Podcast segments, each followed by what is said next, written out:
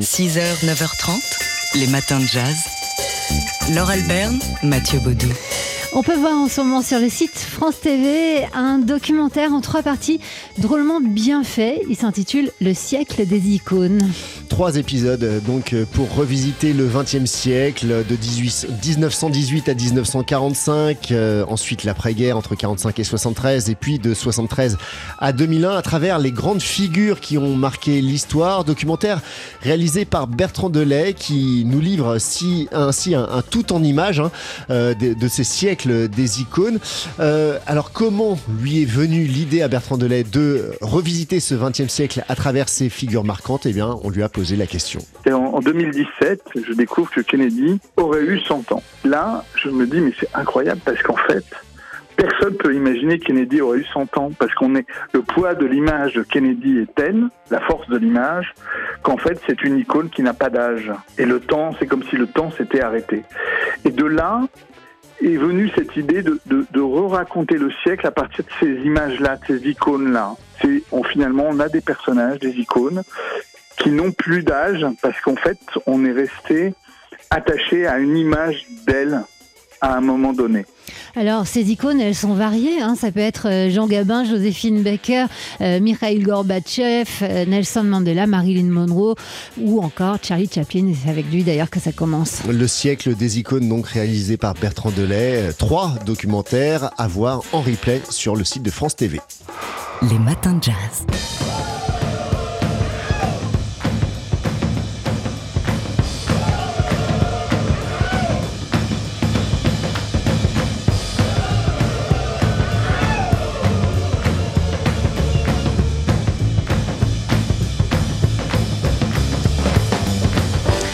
Alors vous l'avez déjà reconnu pour son ambiance euh, festive qui nous emmène euh, au début de Hollywood. C'est la musique du film Babylone de Justin Hurwitz qu'on écoute ici.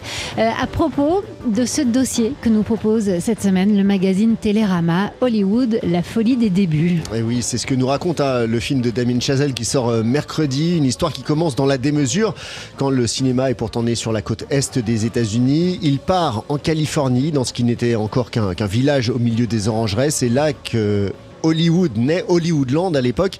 C'est là que s'installent dès les années 10 des studios nommés Keystone, Paramount ou encore Warner Bros. Alors pourquoi là? Bah, Entre autres euh, parce que la météo y était clémente, c'est ce que nous explique euh, ce, cet article de Télérama, euh, parce que la main-d'œuvre est moins chère en Californie qu'à New York, et ce du fait de la proximité de la frontière mexicaine, et aussi parce qu'on peut trouver facilement des figurants dans les tribus natives américaines. C'est en, sorte, en quelque sorte le nouveau Far West, hein, Hollywoodland, et, et, chacun peut y apprendre un nouveau métier, producteur, acteur ou réalisateur, des métiers à mettre au féminin, car qui s'en souvient, questionne Télérama, les femmes au début de l'industrie hollywoodienne tenaient des places de choix, une réalité largement occultée des livres d'histoire. Et si les femmes ont pu occuper le terrain, eh bien c'est parce qu'à l'époque on ne prenait pas encore le cinéma pour un art majeur, mais Hollywood c'est aussi la terre des scandales, la nouvelle Babylone, euh, c'était son surnom, est dans les Roaring Twenties, les années folles américaines, un royaume décadent et insouciant. Oui, et ce jusqu'à l'arrivée du cinéma parlant et du crack boursier de 1929. Double choc avec l'arrivée du son, donc d'abord, de nouveaux métiers qui apparaissent et d'autres, comme ceux de musiciens des orchestres qui jouaient lors des séances, disparaissent. Et puis après la crise de 29, les spectateurs sont fauchés et Hollywood, qui s'est mis à parler, doit encore se réinventer. C'est l'arrivée des comédies musicales, ça va nous passionner. Euh, retour en grâce de Hollywood jusqu'à la catastrophe suivante, l'arrivée de la télé dans les années 50, mais ça c'est une autre histoire que ne raconte pas euh, l'article de nos consoeurs Anne Dessian et Hélène Marzolf dans Télérama. Leur dossier est complété par une interview de Damien Chazelle qui souligne, c'est d'ailleurs le titre de cette interview, qu'il y avait plus de diversité dans les années 20.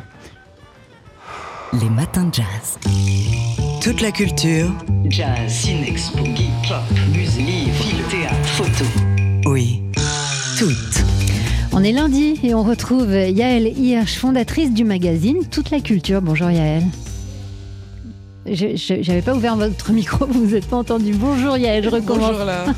Alors aujourd'hui, parler et se faire entendre, ça s'apprend.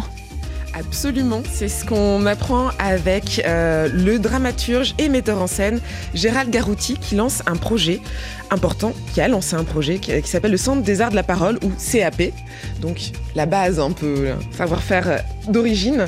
Euh, vous connaissez peut-être Gérald Garouti parce qu'il a fait plusieurs très belles pièces dont Raïm à la lumière d'un violon ou à Londres, c'est aussi sa spécificité, il travaille à Londres et à Paris, un Tartuffe avec Audrey Fleurot. Il a aussi fait une pièce au rond-point il y a quelques années euh, avec Pierre Richard qui s'appelait Petit éloge de la nuit. Et euh, il a ce projet très fort qui est euh, de savoir apprendre ou nous réapprendre à parler et à être entendu. Alors il y a des personnalités en plus à ses côtés comme la philosophe Cynthia Fleury ou encore le chanteur Arthur H. Et ce projet est accompagné par la publication d'un manifeste. Oui, alors avec un très beau titre, euh, j'imagine tiré d'une très belle chanson d'Alain Souchon. Le manifeste s'appelle Il faut voir comment on nous parle. C'est publié chez Actes Sud, qui est la maison d'édition partenaire du projet du Centre euh, des Arts de la Parole. Euh, et il vient de paraître au mois de janvier. dedans, on apprend par la plume de Gérald Garouti qu'il s'agit de sublimer la parole, et je cite, c'est l'arracher à sa dégradation pour lui rendre sa dignité. Et cela commence, nous dit Gérald Garouti, par tenir parole. et en effet, à l'heure d'aujourd'hui, à travers les réseaux sociaux, à travers un espace public de plus en plus complexe, c'est vrai qu'on a l'impression qu'il y a beaucoup, beaucoup, beaucoup de bruit, sauf chez vous à la matinale le matin où, c'est fluide il y a des harmonies, euh, et que personne s'écoute vraiment. Et donc, euh, l'idée, c'est vraiment de sortir de ce que Gérald Garouti appelle les sept péchés capitaux, qui sont sept rôles où on est là, on est à la fois soit procureur, soit bourreau, et on prend des positions très arrêtées, pour réapprendre euh, des mots qui viennent porter un message et qu'on est capable soit de recevoir, soit de donner. Alors, ce sont de, véritables formations certifiées que propose le CAP Oui, absolument. L'idée, vous savez, on a, on a désormais des budgets formation soit à titre personnel, soit à titre de, l'entreprise. Et notamment à titre de l'entreprise, il faut être référencé Calliope. Et les formations du CAP sont euh, certifiées Calliope. Et c'est vraiment un travail de fond à travers les arts sur la parole. Il y a cet art et un peu tous les les, tout ce qui tourne autour de la parole est réuni. Donc aussi bien le théâtre, le récit, la poésie, l'éloquence, la conférence, le dialogue et le débat. Et donc euh, l'idée c'est vraiment d'ouvrir ces formations à tous euh, en proposant euh, de passer par cette parole que Gérald Garouti appelle la quintessence de l'humain pour permettre d'affiner l'écoute, l'esprit critique, aussi bien que créer de l'intelligence, créer de l'art. et un projet qui est au service de la, de la collectivité et ça rend ou redonne à la parole son caractère essentiellement politique et cet art-là est politique. Alors, le Centre des Arts et de la Parole propose déjà un festival annuel de l'écologie de la parole ainsi qu'un cycle de conférences d'entrée libre, les héros de l'absolu. Euh, on peut trouver toutes ces infos donc en attendant une inauguration officielle qui devrait venir au mois de mars. On peut trouver toutes ces infos sur le site centre des arts de la parole.fr. Toute la culture oui. Toutes. Et on retrouve, comme chaque lundi, Yael Hirsch, fondatrice du site du magazine en ligne Toute la Culture. Et Yael, vous avez un agenda pour nous cette semaine, euh, plein de curiosités comme d'habitude. Et ça commence avec cette immense sculpture sur euh, le bâtiment euh, Vuitton aux Champs-Élysées qui n'a pas pu échapper à nos auditeurs s'ils sont passés par là. Oui, musée à ciel ouvert, allez flâner du côté des Champs-Élysées. Euh, vous retrouverez Yayoi Kusama, enfin un avatar de l'artiste japonaise. Un immense avatar. Hein. Un immense avatar qui dorlote le haut de l'immeuble Vuitton au croisement de l'avenue Georges V. Vous trouverez aussi un deuxième avatar de Yayoi Kusama du côté de la place Vendôme. Donc il y a une sculpture place Vendôme et son avatar dans la boutique de la place Vendôme. Et on rappelle euh, qui c'est, euh, peut-être visuellement, Yayoi Kusama. Elle est assez identifiable. 93 hein. ans, les cheveux très orange et euh, bah, une équipe qui gagne avec Vuitton puisque c'est une nouvelle collaboration avec la marque. de manière visuelle sur les objets eux-mêmes, c'est des points colorés. là, ils sont colorés ou pas, qui sont qu'on peut voir. Et il y a plus de 400 pièces dans cette nouvelle collection Yayoi Kusama et Vuitton qui s'appelle Creating Infinite. Ensuite, c'est un festival dont vous voulez nous parler, qui nous met à table. un, des points névralgiques d'un festival que j'aime beaucoup, qui se passe au Champ 4 chaque année, qui s'appelle Les Singuliers Re, euh, et qui met en avant plein de créations contemporaines euh, entre performance, théâtre, musique, euh, en faisant tomber les barrières. Et il y a une artiste que j'adore qui s'appelle Claire Diterzi, qui propose un de ses concerts à table. aux côtés de Stéphane Garine, elle propose un concert petit qui joue, qui rejoue, qui déjoue son répertoire. Claire Diterzi Vous savez, c'est Rosa la Rouge, c'est aussi la première artiste pop qui, est, qui est allée à la Villa Médicis, c'est sa non, classique en fait, musicienne non classique, et elle a un univers d'une création et d'une créativité absolument dingue. Et concert à table, ça veut dire quoi? C'est en fait, on va, on va s'asseoir et il va y avoir un vrai festin de sons avec des, sons qui viennent aussi des, des éléments autour de la cuisine, donc bouilleur électrique, éponge, robinet, etc. Donc pas de chef gastronome a priori, mais en tout cas un festin de, créativité et de création. Et enfin, un film qui sort cette semaine, un film animé un film, donc il y, a Babylone, mais il y a plein d'autres choses qui sortent cette semaine. Euh, et euh, un film d'animation qui sort euh, distribué par UFO, du Brésilien Ale Abreu. on avait vu de lui Le Garçon et le Monde, et son nouveau film, Le Secret des Perlimes, a été présenté à Annecy. C'est accessible dès 6 ans. L'histoire, elle est assez classique. C'est deux petits animaux, Clay et Bruo, qui vivent dans la forêt et qui que tout oppose. Mais quand les grands ogres menacent de détruire la forêt, bah, ils vont se réunir. Et alors, il y a une créativité, un truc à la fois intemporel et rétro, et surtout une explosion de couleurs. Et la première scène est absolument magique. On a l'impression que les couleurs du monde entier vous tombent dessus, et c'est vraiment bah, onirique, magique, euh, et ça donne du peps et du peps acidulé pour toute cette semaine que je vous souhaite culturelle. Yael Hirsch, fondatrice du magazine en ligne la Toute la culture. Toute la culture, oui, toute. 6h, 9h30, les matins de jazz. Laure Alberne, Mathieu Baudou.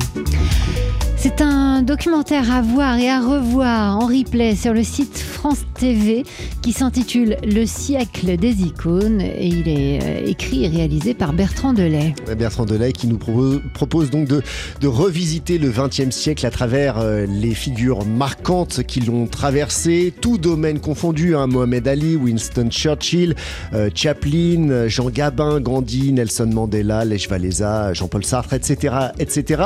Trois parties donc pour ce documentaire, trois parties de, 45 minutes. Bertrand Delay a bien essayé de, construire ce grand documentaire en trois parties en, thématique, mais c'est ce qu'il nous a expliqué par téléphone quand on l'a joint comme souvent, comme quasiment tous les réalisateurs de documentaires, il a été rattrapé par la sacro-sainte chronologie. Tout documentariste se dit toujours, tiens, il faudrait que j'arrive à, à prendre quelques libertés avec la chronologie pour avoir une narration un peu plus moderne. Et en réalité, vous n'échappez jamais totalement à la chronologie parce que la chronologie euh, s'impose à vous à chaque fois. Donc euh, ça, on n'échappe pas à ce premier élément.